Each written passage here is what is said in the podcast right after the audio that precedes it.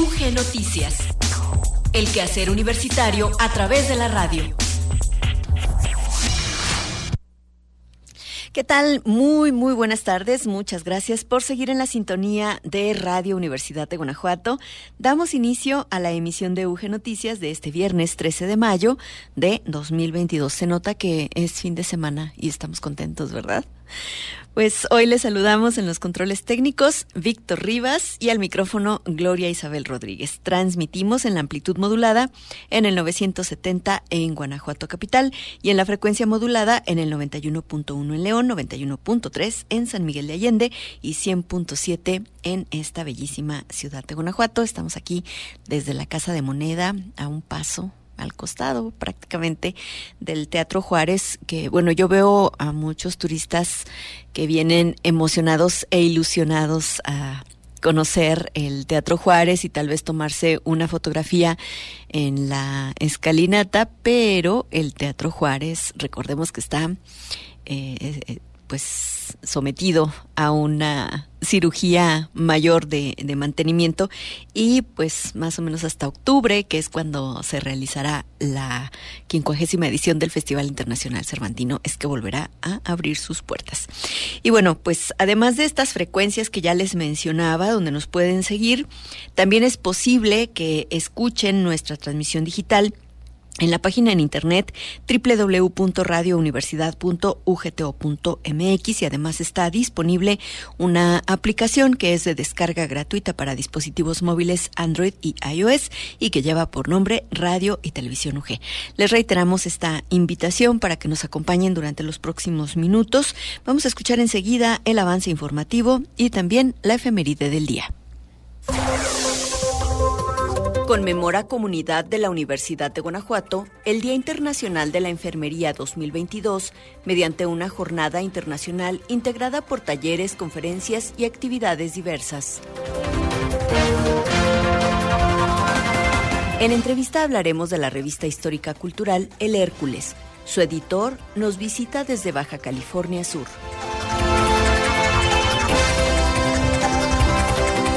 En el Museo Casa Diego Rivera se inauguró la exposición Federico Ramos Sánchez, apasionado del arte, conspirador de la cultura guanajuatense. El Cineclub de la Universidad de Guanajuato nos recomienda Las Cinéfilas para ver buen cine.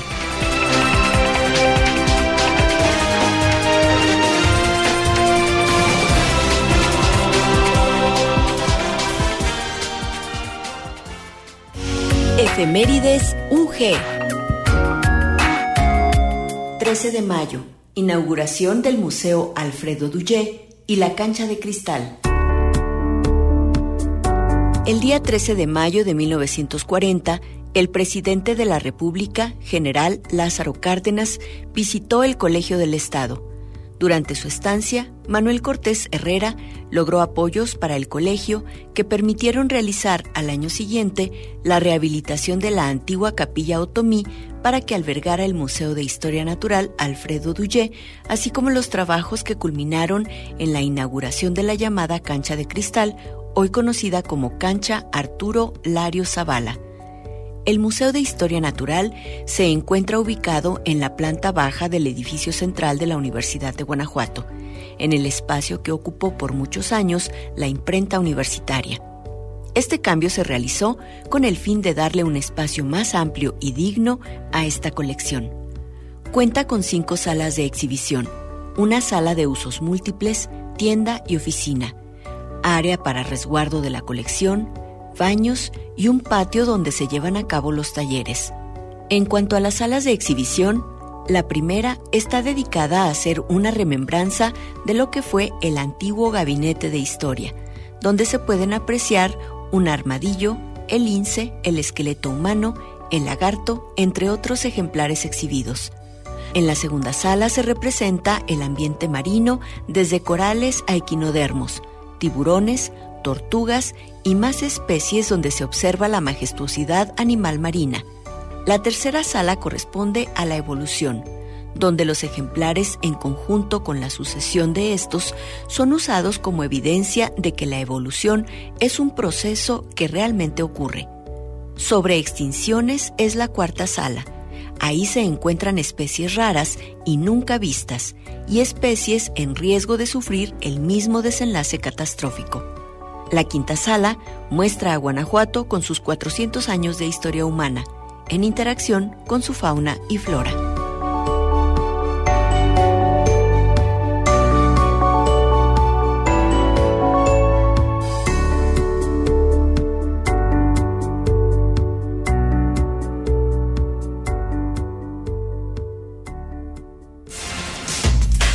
Continuamos con el quehacer universitario a través de la radio en UG Noticias. Nuestro teléfono en cabina 473-732-1684.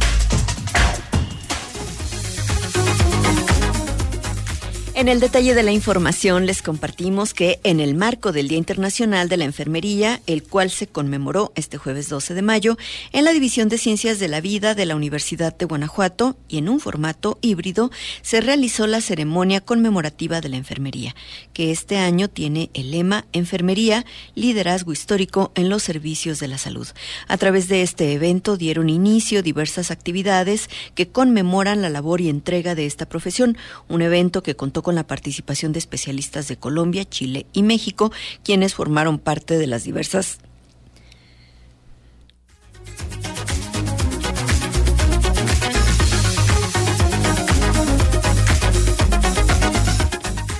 Perdón. A través de este evento dieron inicio diversas actividades que conmemoran la labor y entrega de esta profesión, un evento que contó con la participación de especialistas de Colombia, Chile y México, quienes formaron parte de las diversas actividades realizadas, entre las que se llevaron a cabo talleres, conferencias y paneles con especialistas en diversos temas como el autocuidado, autoconocimiento, retos actuales de la enfermería, cuidado holístico y el rol de la enfermería en políticas públicas, por mencionar algunos. En el evento estuvo presente el doctor Luis Felipe Guerrero Agripino, rector general de la Universidad de Guanajuato, quien expresó su reconocimiento a las personas que hacen de la enfermería su vocación y forma de vida. El rector general Destacó que el programa educativo de enfermería en nuestra institución actualmente se ofrece en los cuatro campus universitarios, lo que permite enriquecer la formación de quienes eligen esta profesión. Asimismo, el doctor Guerrero hizo un llamado a la unidad institucional ante la situación ocurrida en la comunidad El Copal, lugar donde se encuentra la División de Ciencias de la Vida. Subrayó que se ha asumido como un tema de prioridad institucional. De esta manera, dijo, se debe reforzar el trabajo en equipo para generar mejores condiciones para la comunidad universitaria. En su intervención, el doctor Armando Gallegos Muñoz, rector del campus Irapuato Salamanca, expresó su admiración hacia las y los profesionales del cuidado de la salud, quienes, resaltó, se capacitan continuamente para adquirir conocimientos y experiencias que enriquecen su formación y, por ende, el mejor cuidado de la salud de sus pacientes. Mismo tenor, la maestra Eugenia Barreto Arias, directora del Departamento de Enfermería y Obstetricia del campus Irapuato Salamanca, comentó que esta conmemoración representa una gran responsabilidad con un alto compromiso. Un claro ejemplo, recordó, fue el aporte que realizó el personal de enfermería durante las diversas actividades por la pandemia de COVID-19 y el proceso de vacunación. Finalmente, el doctor Rogelio Costilla Salazar, director de la División de Ciencias de la Vida, se sumó al reconocimiento de la labor que representa la enfermería, la cual se encarga tanto de preparar al paciente como de estar atentas y atentos durante todo su proceso, con la finalidad de que cada individuo obtenga los mejores resultados bajo las mejores condiciones de la medicina correspondiente.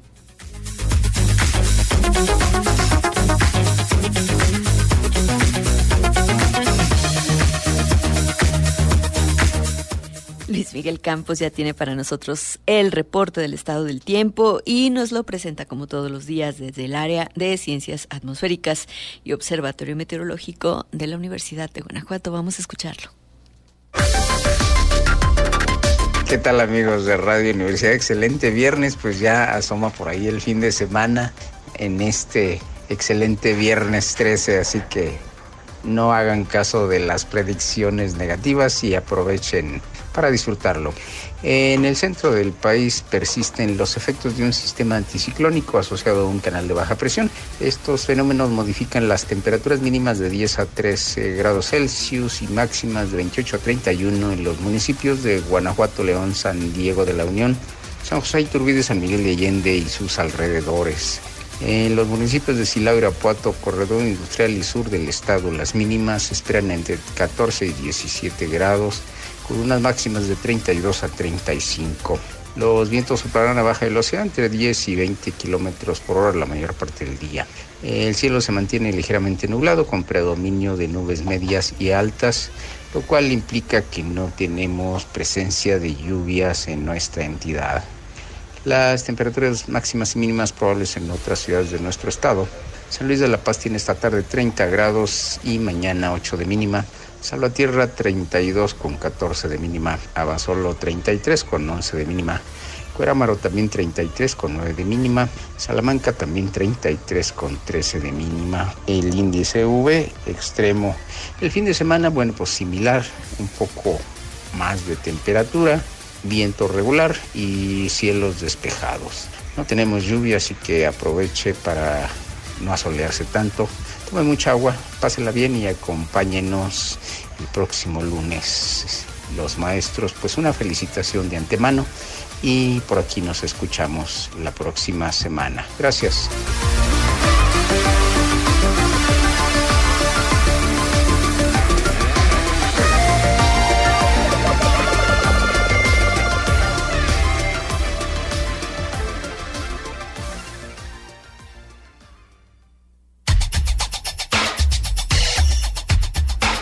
Entrevista UG.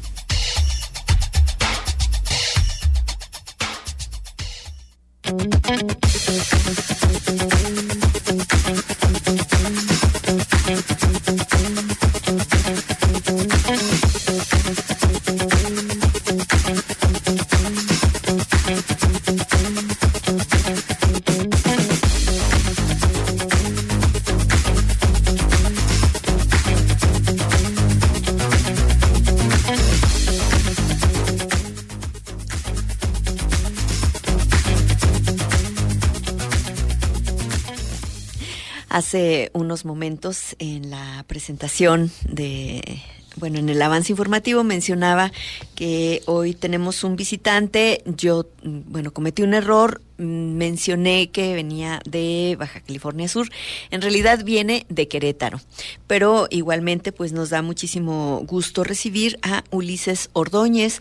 Él es director editorial de la revista histórica cultural El Hércules y justamente es una revista, una publicación que edita la Asociación Histórico Cultural El Hércules.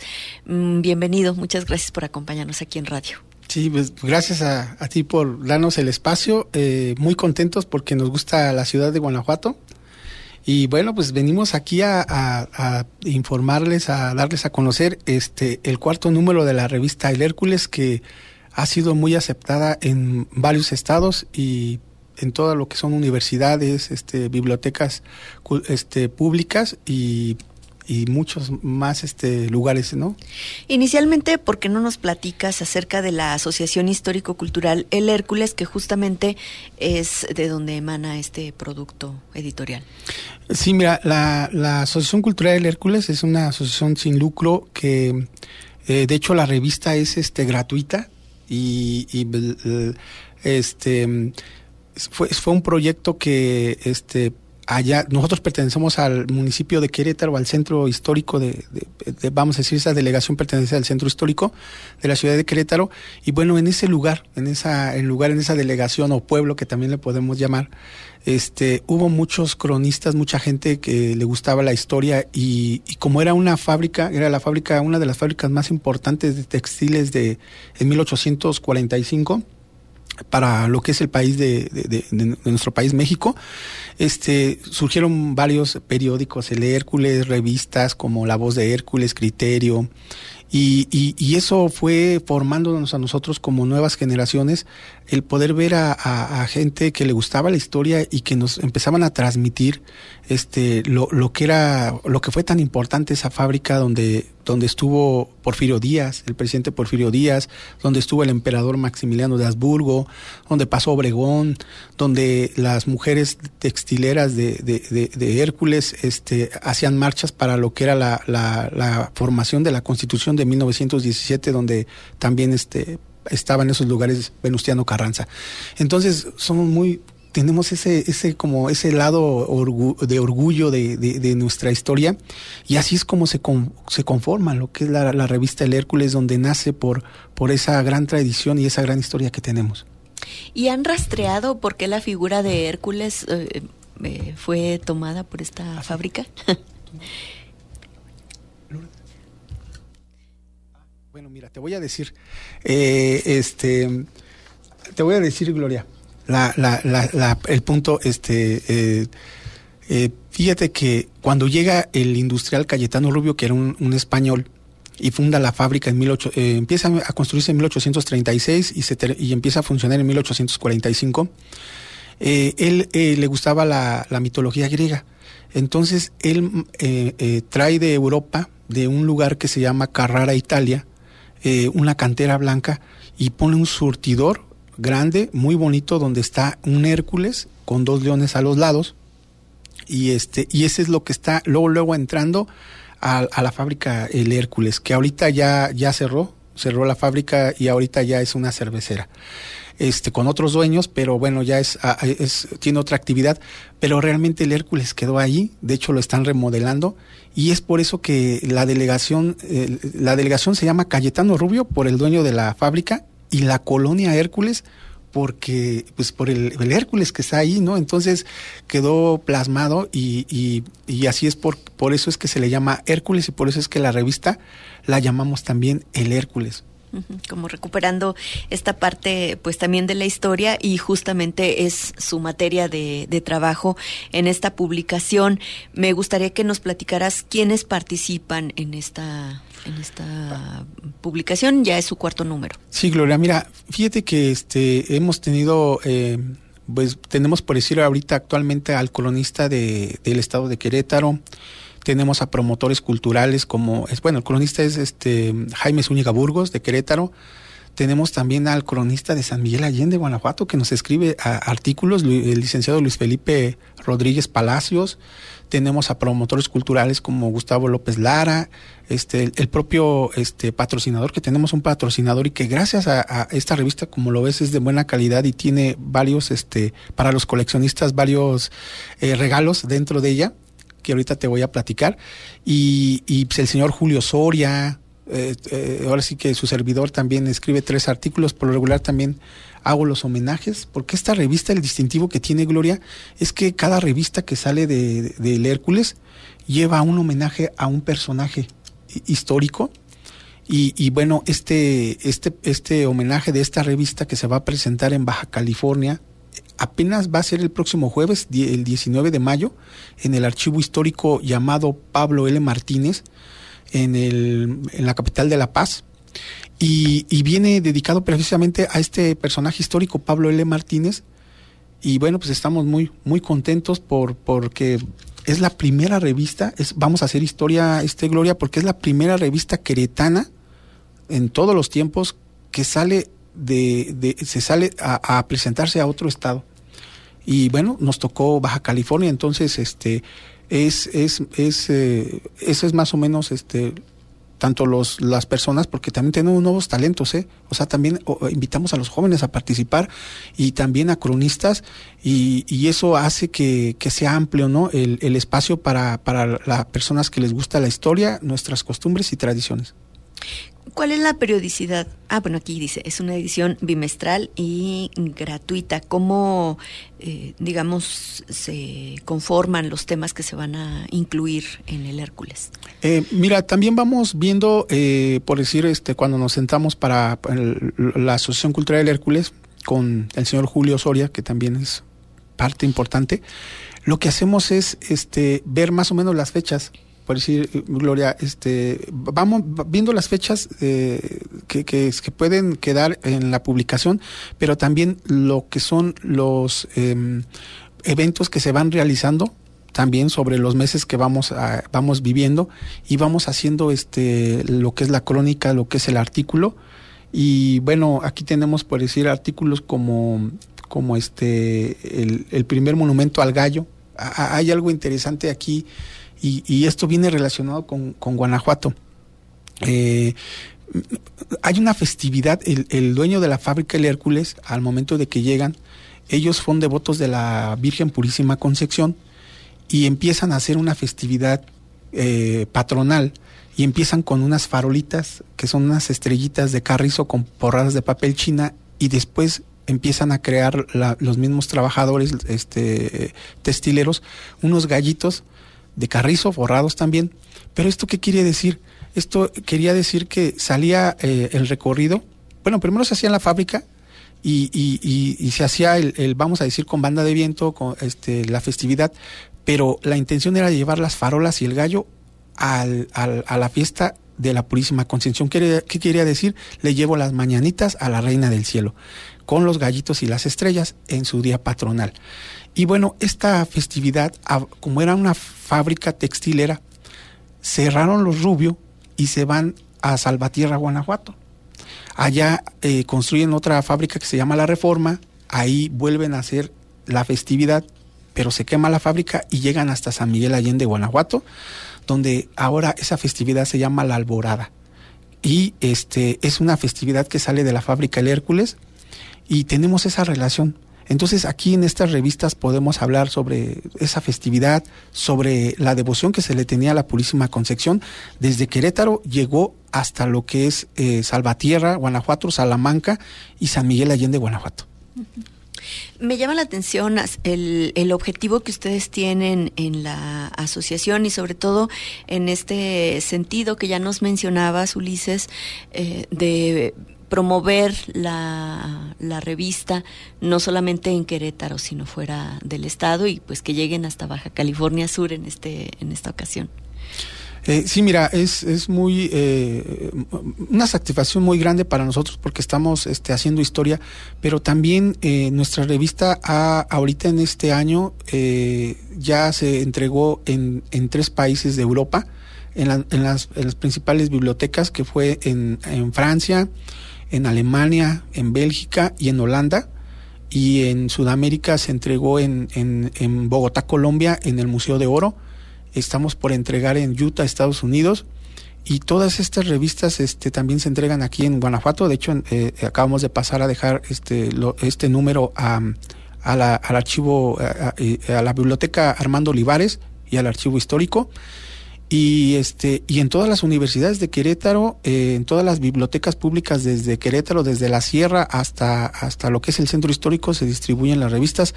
Y el poder ir a Baja California eh, pues es, es un, es, como te digo, es hacer historia, pero también el poder ir, no, no nada más a, al archivo histórico, sino vamos a pasar a Todos Santos, al pueblo mágico, a dejar la revista a la biblioteca, vamos a pasar a San José del Cabo, a Cabo San Lucas, donde hay universidades y también vamos a distribuir la, la, revista El Hércules Gloria. Entonces estamos muy contentos y bueno, pues eh, este, este gran, vamos a decir, viaje que vamos a hacer sería el, el 18 salimos para estar allí el 19.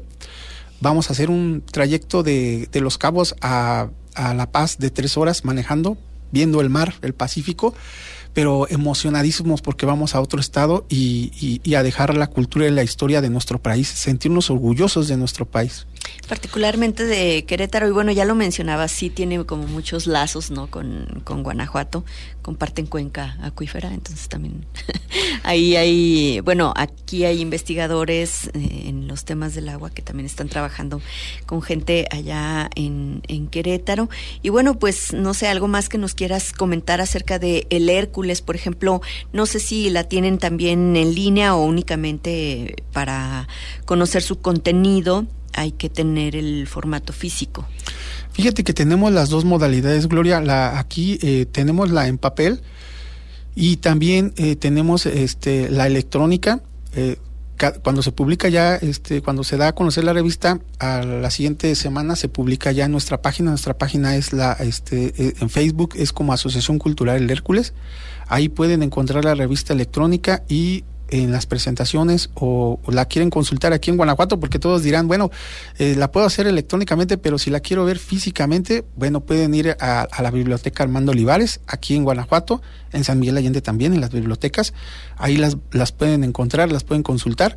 Y, lo interesante es que, aparte de, del distintivo que tiene la revista El Hércules, de que tiene este, un homenaje a un, a un personaje, también en cada revista regalamos un, vamos a decirlo, un separador conmemorativo de colección para los que les gusta la lectura. Eh, pero en este, en esta revista ahora es, la verdad, híjole, pero a mí que me gusta mucho, ¿no? Eh, este, eh, pueden ver que tenemos tres regalos.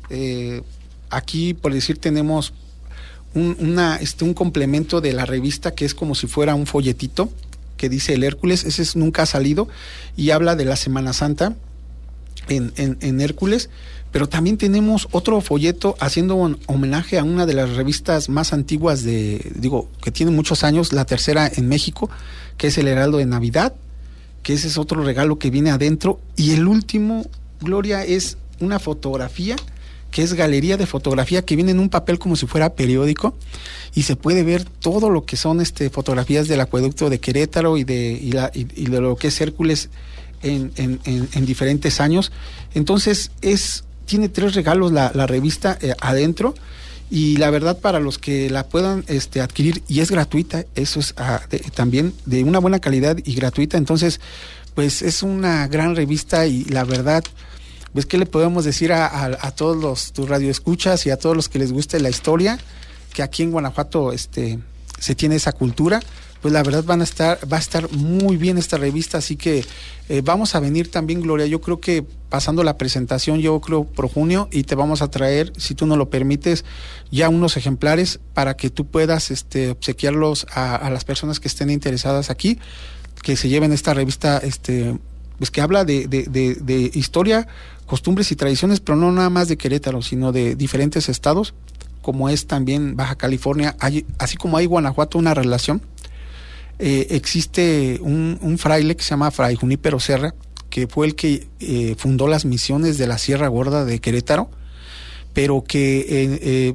eh, en Baja California el rey de España expulsó a los jesuitas y mandó a traer a los franciscanos y en ese reencargado era Fray Junípero Serra y él funda en, este, en Baja California, este, funda una, una, este, una misión.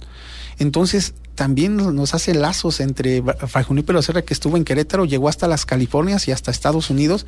Entonces tenemos esa relación así como Guanajuato eh, con las fábricas textileras, también lo, lo tenemos este con Fray Junípero Serra. Entonces va a ser grato también poder estar allá con varios historiadores, con varias personas como el secretario de de, de, de, la que es la este, secretario de Cultura subcaliforniana y el director del archivo histórico, este Alejandro Telechea Cienfuegos, quien es el que nos, el anfitrión y es el que nos va a recibir para la presentación de la revista.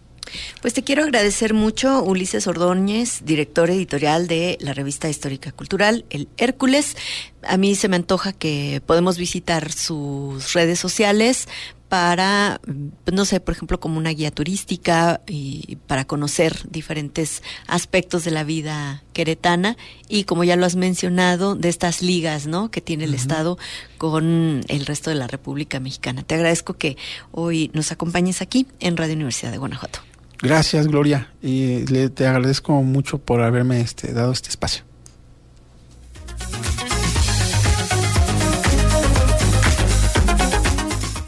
Ya les anunciábamos que en el Museo Casa Diego Rivera se inauguró la exposición Federico Ramos Sánchez, apasionado del arte, conspirador de la cultura guanajuatense.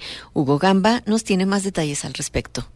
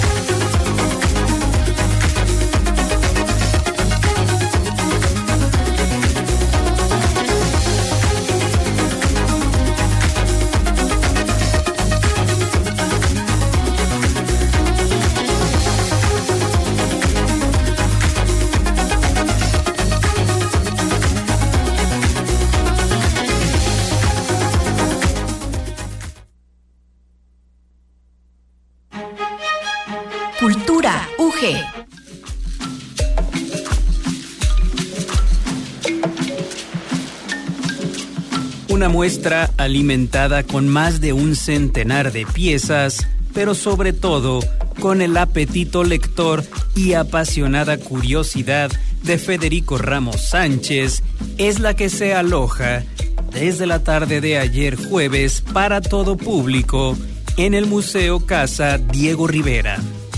Federico Ramos Sánchez, apasionado del arte, conspirador de la cultura guanajuatense, es el título de la exposición con la que inicia la renovación de exposiciones temporales en los museos del Instituto Estatal de la Cultura y que rinde homenaje a este apreciado artista y gestor cultural guanajuatense a tres años de su deceso. La inauguración de la exposición mencionada estuvo encabezada por Adriana Camarena de Obeso, directora del Instituto Estatal de la Cultura, y por Marcela Delgado, viuda del artista, quien compartió que hablar de Federico Ramos es hablar de un gran personaje del arte en México, un investigador serio, un formador de vocación, un crítico agudo, un promotor incansable y un irapuatense de cepa que siempre tuvo una gran vocación y entrega. Por su parte, Adriana Camareno resaltó la profunda conexión entre Federico Ramos y el Museo Casa Diego Rivera, mismo que el artista dirigió durante más de una década. La exposición Federico Ramos Sánchez apasionado del arte conspirador de la cultura guanajuatense, presenta más de 110 piezas con predominio de las técnicas mixtas, dado que el artista gustaba no solo de fundir elementos visuales en la mejor tradición del collage, sino también de combinar soluciones materiales y técnicas. La exposición se divide en cinco núcleos temáticos, el mayor de los cuales, personajes, reúne unas 70 creaciones de Ramos Sánchez protagonizadas por la figura de literatos, artistas, intelectuales y líderes políticos que van desde Julio Verne y Coco Chanel hasta Groucho Marx y desde Sigmund Freud hasta Winston Churchill y Francisco Toledo. La muestra incluye también una breve selección de retratos de Federico Ramos hechos por creadores amigos suyos como Luis Nishizawa, Bonsei Fujikawa y Héctor Carrizosa. Otros capítulos de esta exhibición están dedicados al desnudo, principalmente en forma de apuntes sobre papel y a trabajo vanguardista, en donde se presenta una porción de su último trabajo con piezas que sintetizan las principales vanguardias artísticas del siglo XX y que progresivamente toman distancia del retrato o lo abordan de una forma menos figurativa entre abigarradas composiciones cromáticas.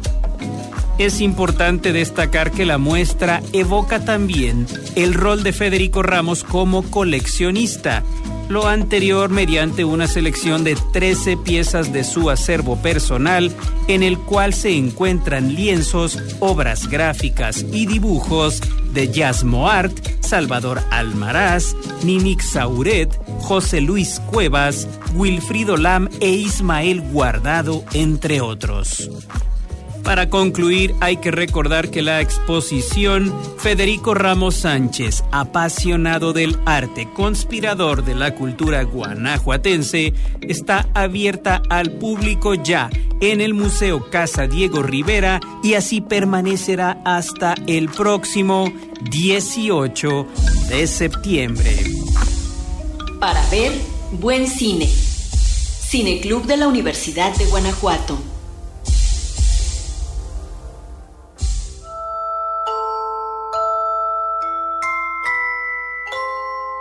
¿Qué tal? Les saluda de nueva cuenta Fátima Guerrero, estudiante de Letras Españolas y colaboradora del Cine Club de la Universidad de Guanajuato. Como quizá ustedes saben o recuerdan, semana a semana tenemos una cartelera en línea. películas seleccionadas que pueden disfrutar de manera gratuita en la plataforma Filmin Latino. Algunas veces les recomendamos parte del catálogo gratuito y muchas otras les invitamos el pase para que la vean sin costo y disfruten de ver buen cine, como lo anuncian estas cápsulas.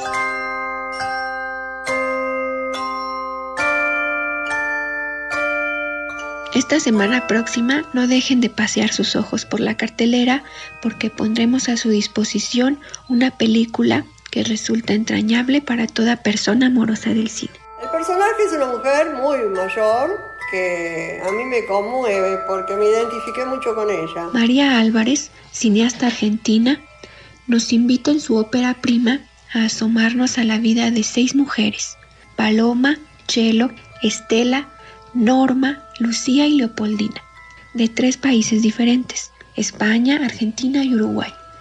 A todas ellas la directora las conoció en las salas de cine, las nacionales o universitarias, las filmotecas, esos espacios más públicos que comerciales que conforman un pilar de la cinefilia compartida o vivida en comunidad. 400 golpes de Y era es lo que recibís en la vida, 400 golpes. Desde mi punto de vista, varios aspectos atraviesan esta película y hacen de ella un espacio maravilloso. Para empezar, desde hace mucho nos enseñaron que lo importante es el creador y no el otro lado, el espectador o quien interpreta el arte. Se creó esa configuración del gran genio y también cómo los héroes o protagonistas de las películas son aquellos que en sí mismos tienen algo extraordinario o les ocurre algo extraordinario. Y lo cierto es que para el grueso de la opinión pública, ver películas no entra en ninguna de esas opciones. Podrá ser fascinante acaso, pero no un acontecimiento. Acá están las, el plan de las 30 películas, empezando por 4444, un día de 3, otro día de 3, dan 30. En las cinéfilas esta película documental de la que les he estado hablando apuesta por verlo de otra manera, fuera de la idea de pasividad en que se envuelven actividades como leer, escuchar música, ver películas. Como un lugar tan poblado de emociones puede ser pasivo. Todas estas ocupaciones construyen el mundo interior de las personas. No pueden ser tampoco un lugar de aislamiento o enajenación del que luego se les acusa. Una de las cinéfilas habla de cómo su conexión con el mundo proviene de ahí, del cine, y de ningún modo le resulta un refugio. Entonces, ante nosotros, algo tan cotidiano como ir al cine aparece de algún modo renovado a través de conocerlas a ellas, de escucharlas hablar de sus rutinas alrededor de su cinefilia, de sus gustos, de las películas, del sentido que encuentran en ella y que se entrelaza con sus experiencias de vida o que hermosamente les emociona. No son heroínas ni el chocante halo creador les rodea, pero la forma en que María Álvarez nos las presenta y nos hace acompañarlas nos permite verlas en el brillo de su pasión por el cine y el disfrute de su tiempo propio. Y desde ahí hay otro hilo desde donde tejerse un camino o una conexión con el documental la manera en que vemos a estas mujeres vivir su tiempo libre, donde no solo habita el cine, para Paloma, por ejemplo, también el canto, ser parte de un coro. Para Norma también es su club de lectura en un café de Buenos Aires, porque los días entregados al trabajo hogareño o profesional ya han pasado para ellas. Sus esposos ya no viven o ya no los tienen, y justo parecen encontrarse con todo el tiempo del mundo para disfrutarlo. Desde que ha muerto mi marido porque a mi marido no le gustaba, ¿sabes? Ya ahora me estoy poniendo al corriente. En alguna entrevista con el periódico El País, la directora declaró que hacer esta película fue la búsqueda de su propio futuro, uno en el que no encontró temor. Celebró ir en esa dirección de las cinéfilas. Y sí, ese es otro aspecto maravilloso de esta cinta. Verlas a ellas posibilita imaginar la vejez como algo dichoso, que no acota el tiempo, sino que lo ensancha. Ojalá también hubiera posibilidades materiales, económicas, para soñar con la independencia, la seguridad y la salud que vemos en ellas. Entre una cachonda y una trágica, y además Rossellini y Ingrid Bergman, estoy muy harta de ellos. si no nos hicieron una entrada para ver esta película. Sí, claro, porque yo fui esta mañana y me Bueno, nosotros tenemos una, espere. Así es como quise motivarles a ver este documental. La verdad es que tiene momentos muy simpáticos, otros fascinantes en las expresiones de sus protagonistas, en cómo nos comparten su cotidianidad y, sus mundos. Tendrán oportunidad de verlo del lunes 16 al domingo 22 de mayo a través de nuestra sección en la plataforma Filmin Latino. Pasó algo. Pasó, ¿cómo se llaman? Nubes y sombras, pasó una sombra. ¿Lo es tu marido? Eh, sí, se te echó él. También podrán elegir ver el largometraje Todo lo demás de Natalia Almada. Aún tienen poco más de un par de días para ver las películas de esta semana, sobre todo Amazona, estará disponible sin costo hasta el final del domingo. Les agradecemos escucharnos cada viernes en este espacio. Esperamos encontrarles en las funciones de la Semana de Cine Migrante. Si habitan en esta ciudad de los callejones, nos encontramos entonces en nuestra selección en línea si disfrutan del Cine Club UG desde su casa o nos vemos en el auditorio Querio Guerrero si vienen a las funciones. Hasta muy pronto y muchos saludos de parte del equipo del Cine Club donde más de una quisiera ya mudarse a la vida de las cinéfilas de María Álvarez. Ahora me di cuenta que yo estoy preparada en este momento para morirme. ¿Sabes por qué? Gracias a ustedes porque mi vanidad es tanta que el hecho de trascender, aunque no sirva para nada, para mí que es esta vieja mierda, un día, pero quedo viva.